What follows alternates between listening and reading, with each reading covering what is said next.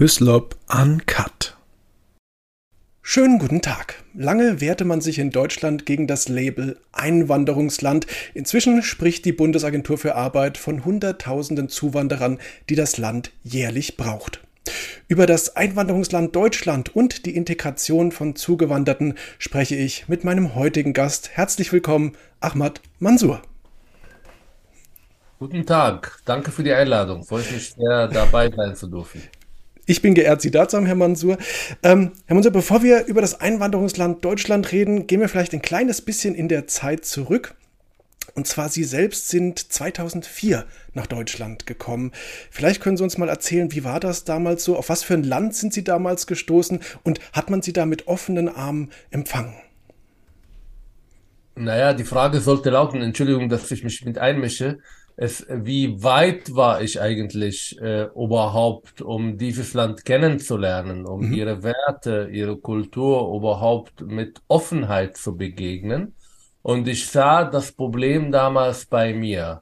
Sie haben recht, das war kein Einwanderungsland. Ich erinnere mich, wie ich ähm, irgendwie einkaufen gegangen bin und keiner wollte mit mir Englisch sprechen. In Berlin, ja, also ein offener Staat äh, mit so vielen Nationalitäten.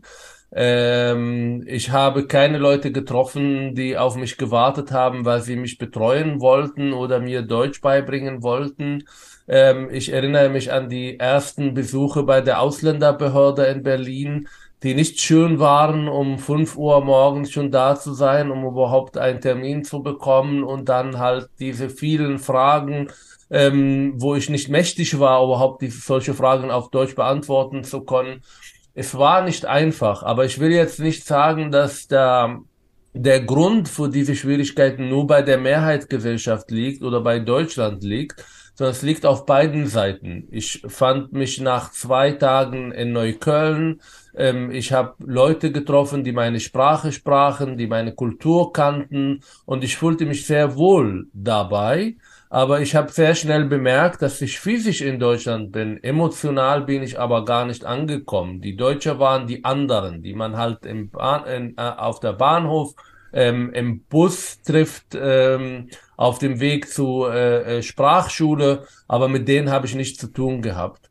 Und psychologisch gesehen muss ich sagen, ich bin ja mit 28 nach Deutschland gekommen, mit einem abgeschlossenen Studium, mit genug Geld. Ich vergleiche mich nicht mit äh, Flüchtlingen, die wirklich äh, Gefahren ausgesetzt sind, um überhaupt hier zu kommen. Die fliehen ja auch ohne richtige Planung, ähm, um äh, sich und ihre Familie in Sicherheit zu bringen.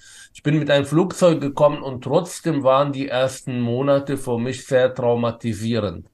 Vor allem diese Unbekannter, äh, diese Sprachlosigkeit, diese Hilflosigkeit, also angewiesen auf andere Menschen zu sein, um elementare Alltagssachen zu bewältigen. Keine Ahnung, eine Decke zu kaufen. Wo geht man hin, wenn man Deutschland nicht kennt oder die Sprache nicht kennt? Wenn man ein Bankkonto öffnen will, wenn man die Sprachschule suchen will. Es waren harte Monate, aber es waren auch Erfahrungen, die ich machen musste, um überhaupt hier anzukommen. Jetzt haben Sie schon gesagt, teilweise war es traumatisierend gewesen. Ähm, ab wann wurde es besser und wodurch wurde es besser? Ähm, also mit jedem Tag, wo man ein neues äh, Wort auf Deutsch gelernt hat, wo man bemerkt hat, okay, ich kann jetzt äh, den äh, Hamburger bei McDonald's bestellen, ohne dass man, äh, dass man äh, mir hilft. Dass man Sachen bewältigen im Alltag, das gibt das Gefühl der, der, ähm, ja, die Möglichkeiten irgendwie meinen Alltag alleine zu bewältigen, das war enorm wichtig. Und richtig besser ist geworden, nachdem ich dann meine erste Erfolgserlebnis äh, gehabt habe. Also ich habe den großen deutschen Test gemacht, um die Zulassung an der Uni zu, äh, zu bekommen. Und ich erinnere mich an diese mündliche Prüfung und ich war so aufgeregt, so erschrocken, weil äh, entweder oder. Also entweder schaffe ich diese Prüfung und dann habe ich meine Zulassung oder ich muss meine Familie anrufen und sagen, tut mir leid, aber ich habe es versagt und ich brauche noch ein Jahr, um überhaupt jetzt eine äh, zweite Möglichkeit zu bekommen. Und da war eine, ähm, eine Mitarbeiterin, die diese Prüfung mit mir durchgeführt hat und die meinte, aber jetzt beruhigen Sie sich, die haben das sehr gut gemacht. Und an dem Tag habe ich gefeiert, weil ich das Gefühl gehabt habe, wow, ich habe etwas Unmachbares, also für heute ist das natürlich ein, ein Kinderspiel, aber für mich war das Unmachbares geleistet und geschafft und ab dann wurde es besser. Und natürlich, als ich dann entschieden habe, nicht mehr in Neukölln zu wohnen, sondern dahin zu gehen, wo die Deutschen sind, diese neugierig zu haben, deutsche, die deutsche Gesellschaft, das ist keine homogene Gruppe, kennenzulernen, äh, mit denen in Kontakt zu gehen. Und ähm, je mehr Erfolgserlebnisse im Alltag da waren bei dieser Kontaktaufnahme, desto besser äh, ist es geworden. War das dann auch der Moment, wo Sie gesagt haben, jetzt sind es nicht mehr die Fremden quasi? Oh, das kam viel später. Also meine Frau sagte, ich soll bis heute aufhören, von wir und ihr zu sprechen. Ich bin mit einer deutschen Frau verheiratet und wenn ich mich ärgere, dann sage ich ja ihr Deutschen. Aus Spaß natürlich. Ähm, aber ihr Deutschen ist auch äh, äh, meine Tochter, die halb halb ist, die hier geboren, aufgewachsen, die nur Deutsch spricht. Und äh, ich gehöre auch dazu teilweise, weil ich seit 2017 auch die deutsche Staatsbürgerschaft besitze. Ähm, ja, diese ihr, wir ist enorm wichtig. Da haben Sie einen sehr guten Punkt getroffen. Jetzt äh, Spaß beiseite. Aber es ist enorm wichtig, wenn man sich auch als Teil dieser Gesellschaft führt ist diese Integration schon vollendet sozusagen. Sie haben gesagt, als Sie herkamen, war Deutschland kein Einwanderungsland wirklich. Wie ist es mittlerweile? Hat Deutschland jetzt aufgeholt quasi zu klassischen Einwanderungsländern wie den USA oder Kanada beispielsweise? Nein, das ist nicht vergleichbar. Also erstmal ist es natürlich positiv, dass endlich die politische Elite begriffen hat, dass wir in ein Einwanderungsland. Ich glaube, wenn ich auf Twitter unterwegs bin und so in so recht radikalen Blasen unterwegs äh, bin, dann gibt's auch genug Leute, die sagen, nee, wollen wir nicht. Wer hat das entschieden? Ich will keine Einwanderungsland. Also diese ähm, Verweigerung der Realität, weil es, es muss keine neue Politik dazu. Also in Berlin, Hamburg, München, Köln, äh, Frankfurt sind die Hälfte der Kinder im Grundschulen Menschen mit Migrationshintergrund. Das sind Deutsche natürlich, ähm, aber wir sind schon ein Einwanderungsland. Aber wir wollen es nicht wahrhaben. Wir verweigern es. Das hat ja äh, auch die CDU in den letzten Jahren erst begriffen, dass wir ein Einwanderungsland sind. Sie haben ja die äh, Arbeitsagentur erwähnt. Wir brauchen natürlich äh, Fachkräfte, die uns helfen, unseren Wohlstand auch ähm, ähm, auf diesem Niveau zu halten und ähm, um überhaupt die Jobs zu machen, die vielleicht viele Leute hier in Deutschland nicht machen wollen. Ich mache natürlich einen großen Unterschied zwischen Asylbewerber, also Leute, die aus Krieg fliehen, und zwischen Arbeitskräfte aber die Strukturen sind nicht wirklich da, weil wir A, keine Konzept haben. Es lohnt sich immer noch, illegal nach Deutschland zu kommen, als wirklich legal. Ich erinnere mich, ich war fertig mit dem Studium, ähm, ich habe hier äh, 1a äh, Diplom abgeschlossen, äh, Psychologe, äh, ich kann Arabisch, Deutsch, Hebräisch und Englisch. Und ich bin dann danach zu Ausländerbehörde gegangen, habe gesagt, hier, mein Studium ist fertig, meine Visum ist zu Ende, weil ich habe ein Studentenvisum. Ich will aber hier bleiben. Und der Beamter da, der hat mich so angeschaut und sagt, ja, warum wollen Sie hier bleiben? Sie sind ja fertig mit dem Studium, gehen Sie zurück zu Ihrem Land. Also auch diese Einstellung zu sagen, wow, wir haben hier jemanden ausgebildet, unglaublich viele Tausende von Euros, vielleicht Hunderttausende von Euros investiert, jetzt überzeugen wir ihn hier zu bleiben.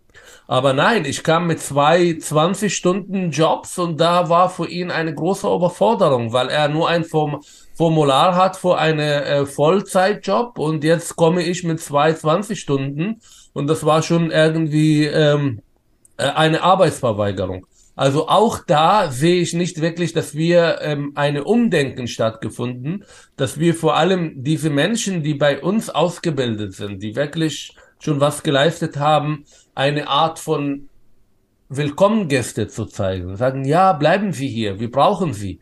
Die Menschen brauchen nicht mehr. Aber wenn ich dann zur Ausländerbehörde gehe und die sagen mir, ja, geh nach Hause und zwei Tage später gehe ich zur Arbeitsagentur, nur um zu bestätigen, dass ich die Jobs, die ich gefunden habe, überhaupt machen kann, weil ich muss ja erstmal beweisen, dass diese Jobs keine andere deutsche arbeitsloser Psychologe tun kann.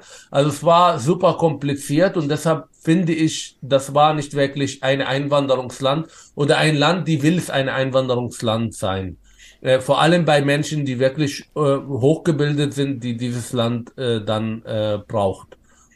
Und deshalb glaube ich, glaube ich, brauchen wir noch ein bisschen Zeit, um das zu begreifen. Die Realität äh, ist viel stärker als jede politische Überzeugung. Das heißt, wir brauchen Menschen in diesem Land.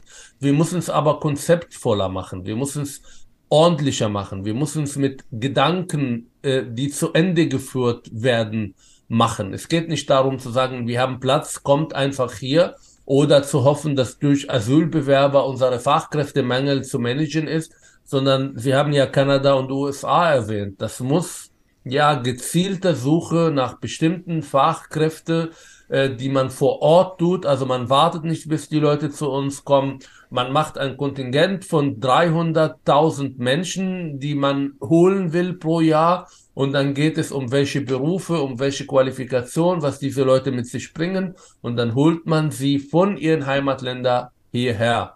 Und das ist etwas, was sich in Deutschland, ähm, ich glaube, noch am Entstehen, aber so weit sind wir nicht. Jetzt haben Sie den Fachkräftemangel schon angesprochen. Ähm, Hunderttausende Menschen brauchen wir pro Jahr, um quasi äh, den Laden am Laufen zu halten, sage ich mal. Äh, sehen Sie, dass Deutschland, ich sag mal, attraktiv genug ist momentan, um die Menschen überhaupt anzuziehen? Naja, Deutschland ist attraktiv genug, damit die Leute sich in Gefahr bringen, um nach Deutschland zu kommen. Also wir dürfen das nicht vergessen. Ähm, die Asylbewerber, die Menschen, die aus Krieg fliehen, äh, die Flüchtlinge, die haben ja andere Möglichkeiten. Die können ja in Polen bleiben oder in, äh, ähm, in Österreich oder sie können weiter nach Frank Frankreich oder nach Luxemburg aber die meisten von denen wollen in Deutschland bleiben, wollen nach Deutschland kommen. Das heißt, wir sind schon attraktiv genug. Wir sind aber nicht attraktiv genug für hochqualifizierte Menschen, da wo wir nicht mit äh, Luxemburg und mit äh, Polen äh, irgendwie konkurrieren, sondern mit Kanada, mit USA und mit Australien, die Einwanderungsländern, die bewusst und gezielt hochqualifiziert auch suchen und anwerben mit ganz klarer ähm, Erwartungshaltung und auch mit ganz klarer Kriterien, was sie erreichen können, wenn sie dann für dieses Land dann entscheiden. Und da, glaube ich, müssen wir noch besser werden. Ich habe es eingangs schon gesagt, die Bundesagentur für Arbeit sagt, langfristig brauchen wir 400.000 Menschen pro Jahr, die einwandern. Ähm, Frage an Sie, Herr Mansur, wie realistisch ist das, dass man all diese Menschen erfolgreich integriert ähm, und auch unterbringen kann, jedes Jahr? Sie sprechen einen unfassbar wichtigen Punkt, weil es geht nicht darum, nur diese Menschen nach Deutschland zu bringen, was schon eine Herausforderung an sich. Es geht nicht darum, dass die Leute irgendwie einen Aufenthalt bekommen in Deutschland, sondern eine gelungene Integration bedeutet auch investieren in den Menschen. Das heißt begleiten, betreuen, ähm, Orte finden, wo sie dann in Kontakt mit der Mehrheitsgesellschaft kommen, also nicht nach Neukölln gehen und in Parallelgesellschaften sein. Es geht uns auch nicht darum, dass die Leute arbeiten, aber die Werte dieser Gesellschaft nicht teilen. Es geht nicht darum, nur Menschen zu bringen, die physisch irgendwas leisten können, aber ihre Töchter nicht zum Schwimmunterricht schicken, weil sie werden ja mit Familien kommen. Es werden keine Einzelpersonen, es werden auch Familien gegründet und da haben wir Interesse, dass diese Menschen auch Teil dieser Gesellschaft werden. Und da sehe ich unsere Integrationsfähigkeit sehr begrenzt. Das heißt, wenn wir das richtig machen wollen, dann brauchen wir Ressourcen. Und diese Ressourcen, wir sprechen ja im Februar 2023, ein Jahr der offenen oder ein Monat der offenen Briefe, wo jeder äh, äh, Landrat irgendwie schreibt, wir sind überfordert, zu Recht, weil es nicht nur nicht mehr darum geht, nur die Leute irgendwie einzulassen oder reinzulassen in Deutschland, sondern es geht vielmehr darum, diese Menschen zu betreuen und ihnen die Möglichkeit zu geben, auch anzukommen, emotional anzukommen. Und da sind wir noch am Anfang. Was ist denn nötig für eine erfolgreiche, für eine gelungene Integration, Herr Mansur? Begleitung. Investieren in diese Menschen. Emotionale Zugänge in der Mehrheitsgesellschaft aber auch die Bereitschaft der Migranten, deshalb spreche ich auch von äh, einer Art von Bringschuld, ähm, die Werte dieser Gesellschaft als Chance zu verstehen, danach zu leben, zu akzeptieren.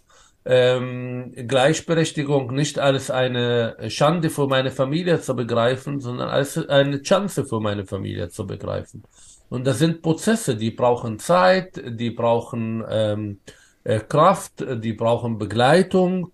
Und deshalb weg bitte von diesen, wir brauchen 400.000 Menschen pro Jahr, sondern die Frage sollte es lauten, wie viel können wir erfolgreich integrieren?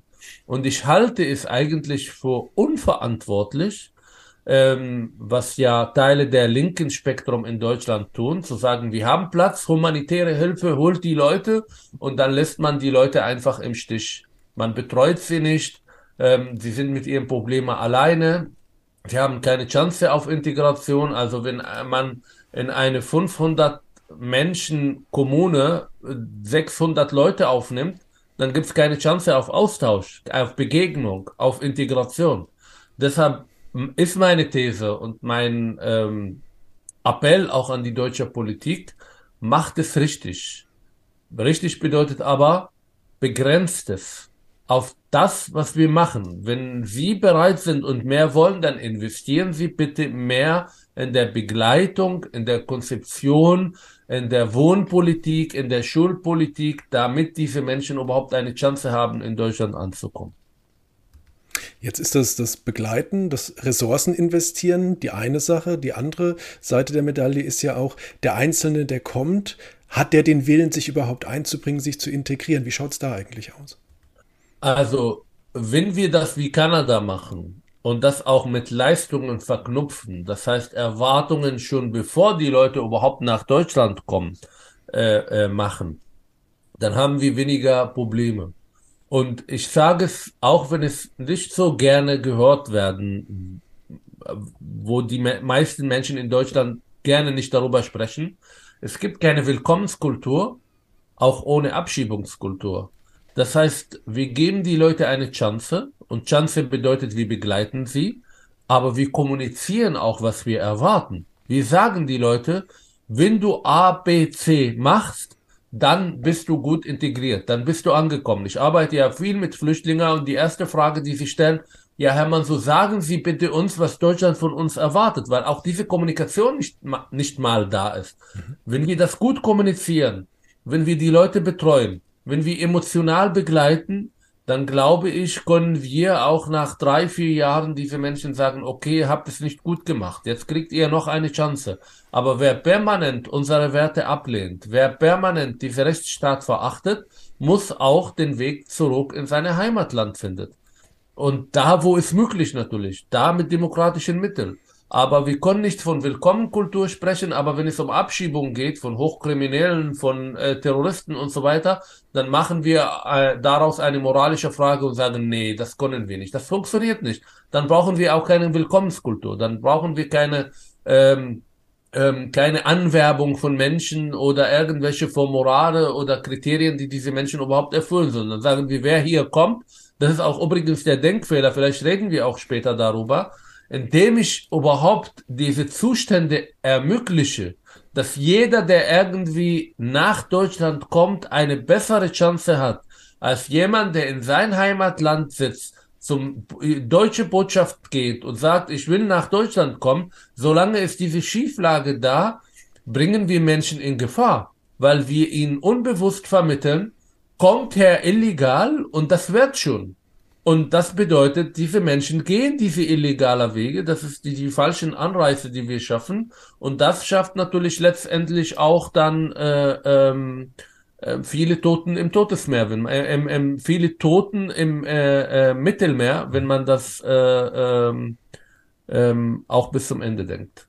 Also illegale Migration ist quasi erfolgsversprechender als die legale Variante. Gerade so, ja. Also, wenn ich in Ägypten bin, dann lohnt es sich für mich, statistisch gesehen, dass ich illegal nach Europa komme, als wenn ich dann ähm, Kontakt aufnehme mit dem, mit dem Botschaft äh, in Kairo und sage, ich will nach Deutschland kommen. Jetzt ist es so, die Regierung in Berlin äh, will ein modernes Staatsangehörigkeitsrecht in Zukunft haben. Ähm, vielleicht mal ganz kurz, wo sehen Sie da die Chancen, aber auch die Risiken bei dem Vorhaben? Ich würde das nicht modern nennen. Ähm, äh, es ist eine Vereinfachung, ähm, das ist etwas, was äh, teilweise bei diesen Vorhaben gut finde. Ähm, zum Beispiel die doppelte Staatsbürgerschaft zu ermöglichen. Das macht fast jedes Land in Europa, in der Welt. Und ich weiß nicht, warum Deutschland so lange sich verweigert hat, das zu tun. Ähm, die Menschen können auch mehrere Identitäten in sich tragen. Das ist das Moderne dabei. Aber diese super Vereinfachung der deutschen Staatsbürgerschaft äh, äh, oder die Möglichkeit, die Staatsbürgerschaft zu bekommen, halte ich für problematisch, weil ich absolut überzeugt bin, dass die Erlangen das deutsche äh, äh, Staatsbürgerschaft geknüpft werden muss mit Integrationsleistung, mit Ankommen, mit Teil dieser Gesellschaft zu sein. Und das schafft man nicht nach drei Jahren, das schafft man auch nicht nach fünf Jahren, sondern sind Prozesse, die müssen begleitet werden. Ich sage das jetzt zum zehnten Mal. Ähm, es sind Prozesse, die äh, sehr emotional sind, sind Prozesse, die Zeit brauchen, um überhaupt hier emotional anzukommen. Wenn ich an meine Geschichte denke, wenn ich an meine Biografie denke, dann war ich definitiv nach fünf Jahren noch nicht angekommen. Mit, äh, der, mit dem Wertesystem, den ich damals in mir getragen habe, mit der Art und Weise, wie ich Deutschland gesehen habe, wäre ich vielleicht auf dem Papier deutsch, aber emotional definitiv nicht. Deshalb halte ich das für problematisch, einfach nach einer gewisser Zeit zu sagen, okay, jetzt können alle deutsch äh, werden oder deutsche Staatsbürger sein sondern ich möchte äh, die deutsche Staatsbürgerschaft als eine Belohnung für äh, gelungene Integration. Ich will es weniger bürokratisch machen, ich will es einfacher machen, aber das bedeutet nicht, dass wir das automatisch nach äh, drei Jahren oder nach fünf Jahren geben sollen.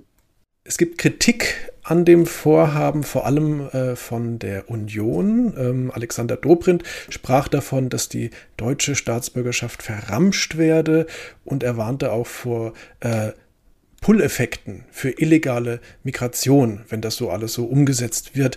Ähm, teilen Sie die Ansicht? Zum Teil, ja. Also wie gesagt, ich bin nicht der Meinung, dass die doppelte Staatsbürgerschaft ein Problem wäre. Das ist auch eine Kritik von der Union, was ich nicht verstehe. Ich glaube, sie sind in der 90er Jahre stecken geblieben. Diese Vereinfachung der Erlangen, das Erlangen der deutschen äh, äh, Staatsbürgerschaft halte ich für problematisch. Und ja, es werden viele Leute versuchen, erstmal ohne in Deutschland zu leben oder nach äh, kurzer Zeit die deutsche Staatsbürgerschaft zu bekommen, um dann für sich und ihre Familie eine Möglichkeit zu haben, vielleicht in der Zukunft. Aber sie werden nicht Teil dieser Gesellschaft sein wollen. Ähm, und das halte ich für problematisch. Und wie gesagt, es ist in jedem Land, auch wenn Sie in den USA gehen, das ist ein Einwanderungsland, dann ist es verbunden mit Leistungen, verbunden mit Kriterien, die man erfüllen muss, um überhaupt amerikanische Staatsbürger zu werden. Und ich verstehe nicht, warum man in Deutschland auch gegen die Mehrheit der Bevölkerung das so vereinfachen will. Ja, es geht nicht darum, dass wir jetzt irgendwie ähm, die deutsche Staatsbürgerschaft mit Bluttest äh, äh, verbinden sollen. Wir sind Einwanderungsland und es ist gut, dass die Leute, die hier leben, die hier geboren, die die deutsche Staatsbürgerschaft bekommen. Bei Einwanderer, Zuwanderer, bei Menschen, die dazugekommen sind, will ich das bitte mit ähm, Bedienungen verknüpfen, die mit gelungener Integration zu tun haben. Wenn die das tun, dann halte ich das für richtig. Wenn nicht, dann äh, gehört es nicht dazu, die deutsche Staatsbürgerschaft zu verschenken. Jetzt ist gelungene Integration eine Sache, Integration kann aber auch scheitern. Und dann haben wir es ganz oft mit dem Schreckgespenst der Parallelgesellschaften zu tun. Vielleicht mal ganz kurz erstmal erklärt, was genau ist denn eine Parallelgesellschaft? Naja, viele Leute, die zum Beispiel Berlin besuchen und den Sonnenallee äh, neben den Hermannplatz besuchen, sehen ganz viele arabische Laden mit arabischen Schriften. Man sieht Shisha-Bars, man sieht Leute, die Arabisch sprechen und viele finden es schrecklich und sagen, boah, das ist hier Gaza oder Beirut, das wäre nicht Berlin. Was ist aus meiner Heimat geworden? Das ist Bullshit. Dann, das gibt es überall dass es halt bestimmte Bezirke andere Farben haben, andere Sprache sprechen, Entschuldigung, andere Sprachen sprechen, ist absolut äh, äh, in Ordnung und legitim. Wir haben Chinatowns, wir haben äh, äh, Little Italy, ähm, das sind schöne Orte und wir haben Sonnenallee, wo Arabisch gesprochen und Arabisch gegessen wird. Das ist eine Bereicherung. Für mich sind Parallelgesellschaften aber Orte, wo Kinder weniger Chance auf Bildung haben, weil sie zu schlechten Schulen gehen und B, Menschen, die in diese Familien groß werden, weniger Rechte haben als die anderen und C, Orte, wo ganz andere Werte herrschen. Also es geht mir nicht um die Sprache, es geht mir nicht um den ähm, ähm, um die Art und Weise, wie die Leute aussehen oder was sie tragen oder zu welcher Religion sie gehören, sondern es geht ausschließlich darum, dass Mädchen, die in Neukölln Sonnenallee zur Schule geht, die Möglichkeit hat, mit 18 äh, selbstbestimmt zu leben, ihre Partner freiwillig zu wählen, am Schwimmunterricht teilzunehmen, äh, sich zu verlieben, ähm, äh, ob der Junge auch homosexuell sein darf, wenn er das will, ähm, ob man äh, sozusagen die Grundrechte in Deutschland akzeptiert oder ob man zu einer Moschee geht, der vom Verfassungsschutz beobachtet wird. Das sind die Eigenschaften für eine Parallelgesellschaft die leider in Deutschland auch existiert, auch im Sonnenallee, leider auch in Neukölln, wo einfach eine Parallelwerten gelebt werden im Alltag und Distanz zu der Mehrheitsgesellschaft existiert. Das ist wieder diese Ihr und Wir. Nicht nur Distanz, sondern auch Angst vor der Mehrheitsgesellschaft. Weil Mehrheitsgesellschaft bedeutet Meinungsfreiheit, bedeutet sexuelle Selbstbestimmung. Und das sind Werte, die die Menschen Angst machen. Und das bedeutet Parallelgesellschaften. Und das ist natürlich der Nahboden für Extremismus, für Disintegration und so weiter und so fort. Wie entsteht so eine Parallelgesellschaft eigentlich? Was wurde da getan oder vielleicht auch unterlassen, dass es so weit kommt?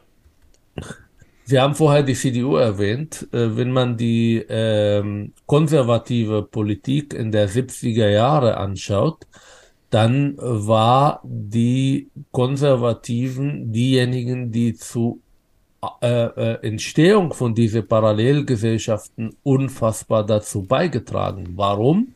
Weil man damals diese Menschen nicht integrieren wollte. Man wollte, dass sie irgendwann zurück in ihren Heimatländern gehen. Und deshalb hat man ermöglicht, dass sie zusammenleben, damit sie ihre Identität nicht verlieren. Man hat ihnen ermöglicht, von der Türkei, von woanders ihre Moscheen zu bauen. Also es entstand kein deutscher Islam, sondern ein türkischer Islam. Und man hat natürlich auch äh, ähm, in den Schulen sogar ähm, türkische Lehrer hierher gebracht, damit sie, wenn sie zurückkommen, die Integration in den türkischen Schulen einfacher wird. Das heißt, wir haben dazu beigetragen, dass diese Zustände, dass diese Parallelgesellschaften entstehen. Zweitens, der politische Islam. Ähm, das heißt, Akteure, die ein Interesse haben, dass Integration nicht gut funktioniert, weil sie dadurch großer Einfluss auf die Migranten haben, als wenn sie dann äh, assimilieren oder sich integrieren eine Gesellschaft. Ähm, und die haben natürlich enorm viel missioniert, viel gearbeitet, äh, viel abgelenkt, falsche Beratung getan, um diese Parallelgesellschaften überhaupt zu ermöglichen.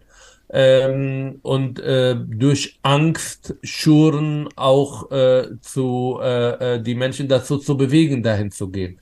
Wenn ich jetzt eine Tochter habe, ich habe eine Tochter, und ich denke, ähm, es ist enorm wichtig für mich, für meine Identität, für meine Familie, für meine Dasein, dass meine Tochter sich islamisch verhält. Das bedeutet, dass sie keinen Freund hat, dass sie ähm, äh, an, angepasster Kleidung trägt, die dann sozusagen ihre Keuschheit zeigt, dass sie keinen Kontakt mit der deutschen äh, mit der deutschen Gesellschaft, mit diesen unmoralischen Menschen irgendwie kommt, dann entstehen bei mir Identitätsverlustängste.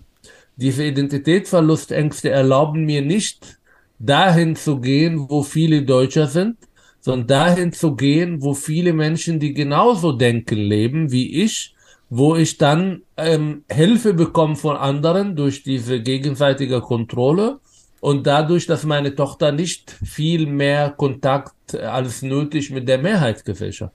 Und das ist genau der Grund, warum Parallelgesellschaften überhaupt entstehen. Das ist die Angst, Identität, die Identitäten zu verlieren und der Versuch, diese Identitäten irgendwie äh, gegenseitig zu schützen.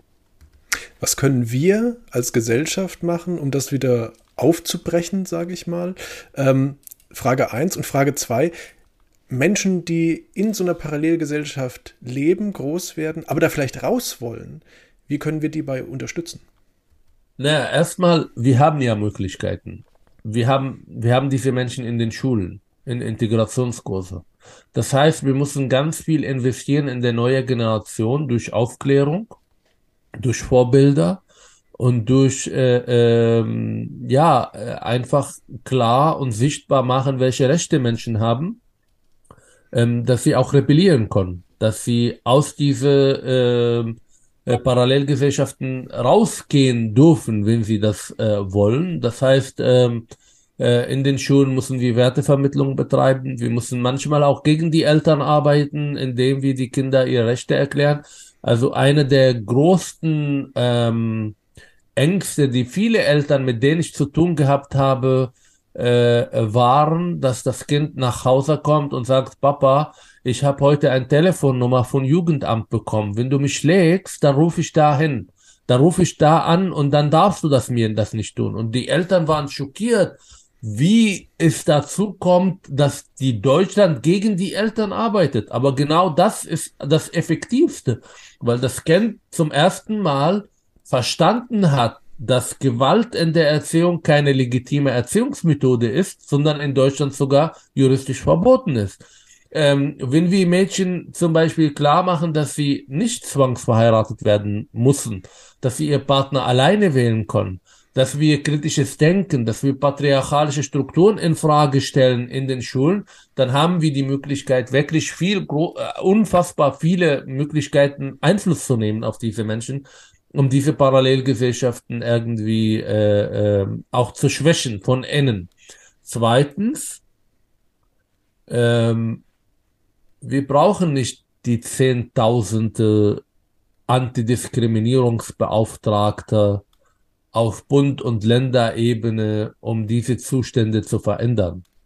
Was wir brauchen, ist eine ganz andere Wohnpolitik. Und jetzt redet der Sozialpsychologe in mir.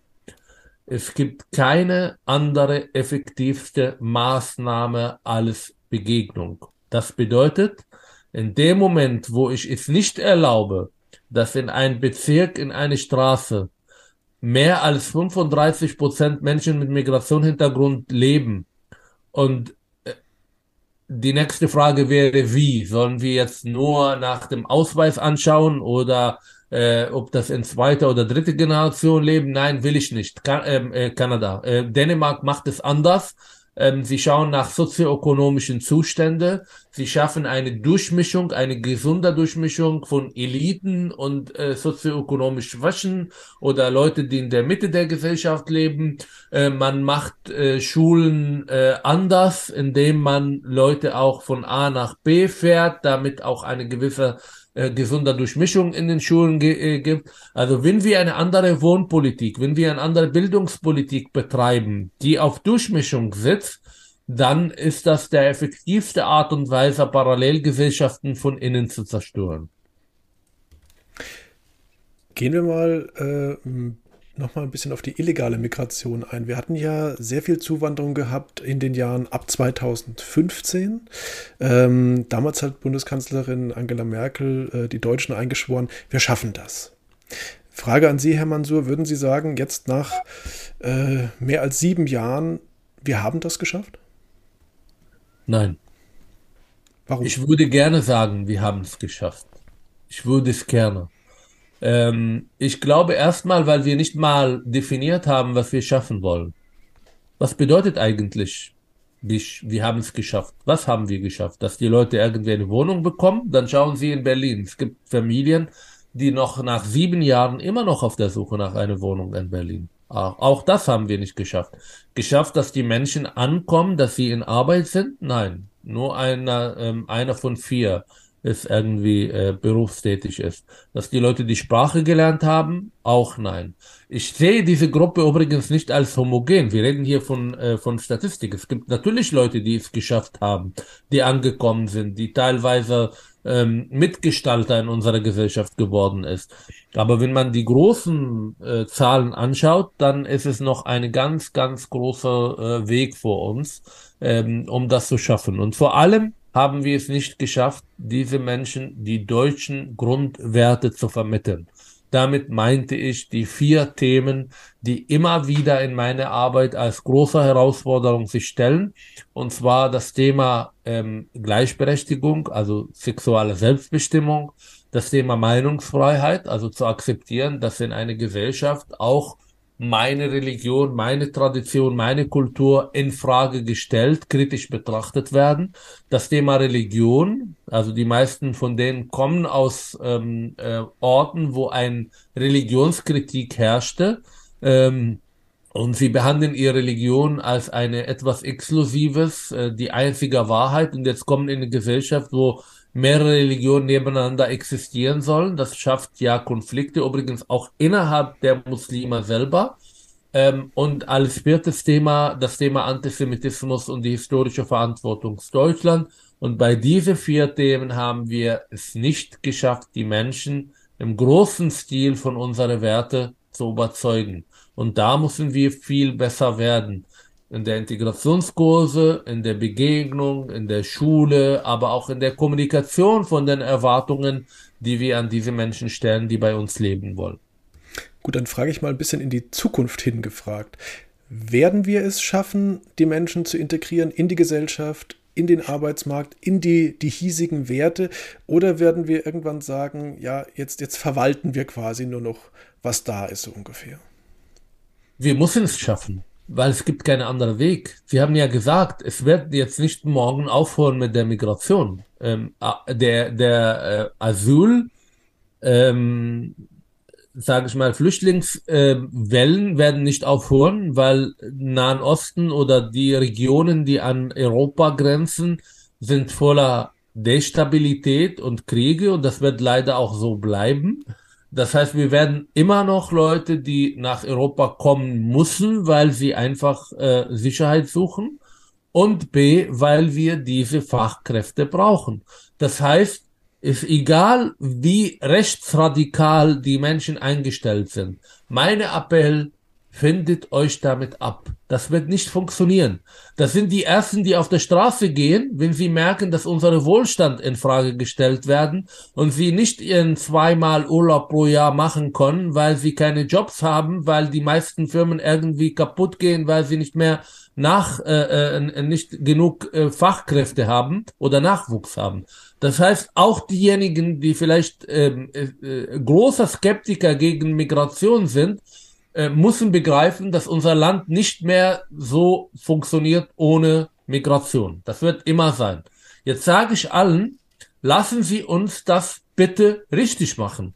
Und richtig machen bedeutet, lassen Sie uns das mit einem Konzept, mit Klarheit, mit Kommunikation, mit Erwartungsmanagement, die Menschen sagen, herzlich willkommen, Ihr seid hier willkommen. Wir brauchen euch. Lasst uns aus diesem Land etwas Großartiges machen. Wir erwarten A, B, C und eure Rechte sind A, B, C. Wer mitmacht, wird Teil dieser Gesellschaft und zwar schnell wie möglich. Wer nicht mitmacht, sich Dankeschön zurück äh, da, wo du hergekommen bist, wenn man permanent nicht bereit ist, die Grundwerte dieser Gesellschaft zu akzeptieren.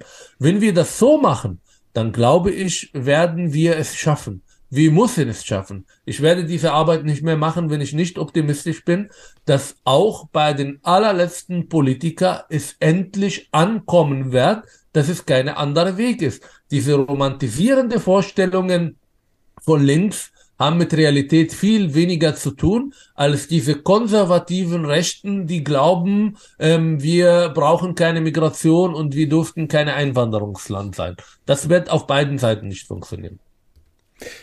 Herr Mansur, Frage zum Schluss. Wir haben angefangen mit einer kleinen Zeitreise. Wir machen zum Schluss nochmal eine kleine Zeitreise. Ähm, der Ahmad Mansur von 2023 trifft auf sein jüngeres Gegenstück von 2004, das hier in Deutschland angekommen ist und erstmal am Fremdeln ist. Was raten Sie Ihrem jüngeren Ich? Durchhalten. Das wird besser.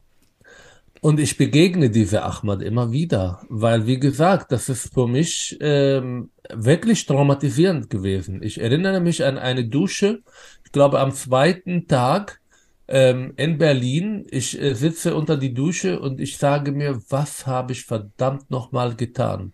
Das ist unmachbar. Also mit 28 angewiesen auf 18-Jährigen, die mir die Welt erklären, ist nicht einfach. Diese Sprachlosigkeit, morgen aufzustehen und nicht zu wissen, wie ich Käse kaufe, weil das Wort für Käse mir fehlt, wo ich aus Träumen aufwache, wo ich in den nächsten Laden in mein kleinen Dorf gehen will, weil eine bestimmte ähm, Homosteller vermisse und dann mehrere Sekunden brauche, um zu begreifen, ich bin tausende von Kilometer entfernt von hier.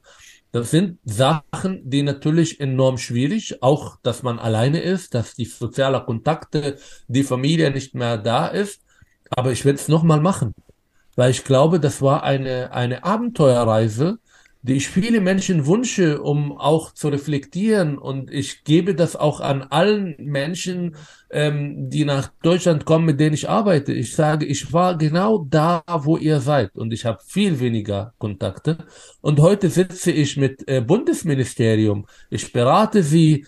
Ich kriege, äh, äh, ich kriege äh, Preise von denen, ich werde zugehört, ich schreibe Artikel, ich werde in Talkshows eingeladen. Jeder kann das. Sie, sie müssen nicht meinen Weg gehen. Sie können Ingenieure werden, sie können ähm, ihren eigenen Weg gehen, sie können Familie gründen, alle Träume. Und das ist, glaube ich, genau das, was wir mit Deutschland verbinden sollen. Ein Land der unbegrenzten Möglichkeiten. Träumen will, kann in diesem Land seine Träume jenseits seiner Herkunft, seiner Religion, seine Hautfarbe erreichen. Das ist der Traum, den wir verfolgen sollen und das muss möglich sein. Und je mehr dieser Traum möglich sein, werden wir auch attraktiver für diejenigen, die vielleicht sich nicht für USA oder für Kanada, sondern für Deutschland entscheiden. Ein sehr, sehr schönes Schlusswort, Herr Mansur. Vielen Dank dafür. Vielen Dank auch für Ihre Zeit. Wir sind am Ende. Herzlichen Dank. Danke für die Einladung. Entschuldigung, dass meine Nase nicht immer mitgemacht hat und mein Hals, aber es hat mich sehr gefreut und äh, ich bin sehr gespannt auf die Veröffentlichung. Dankeschön. Ihnen gute Besserung, Herr Mansur. Dankeschön.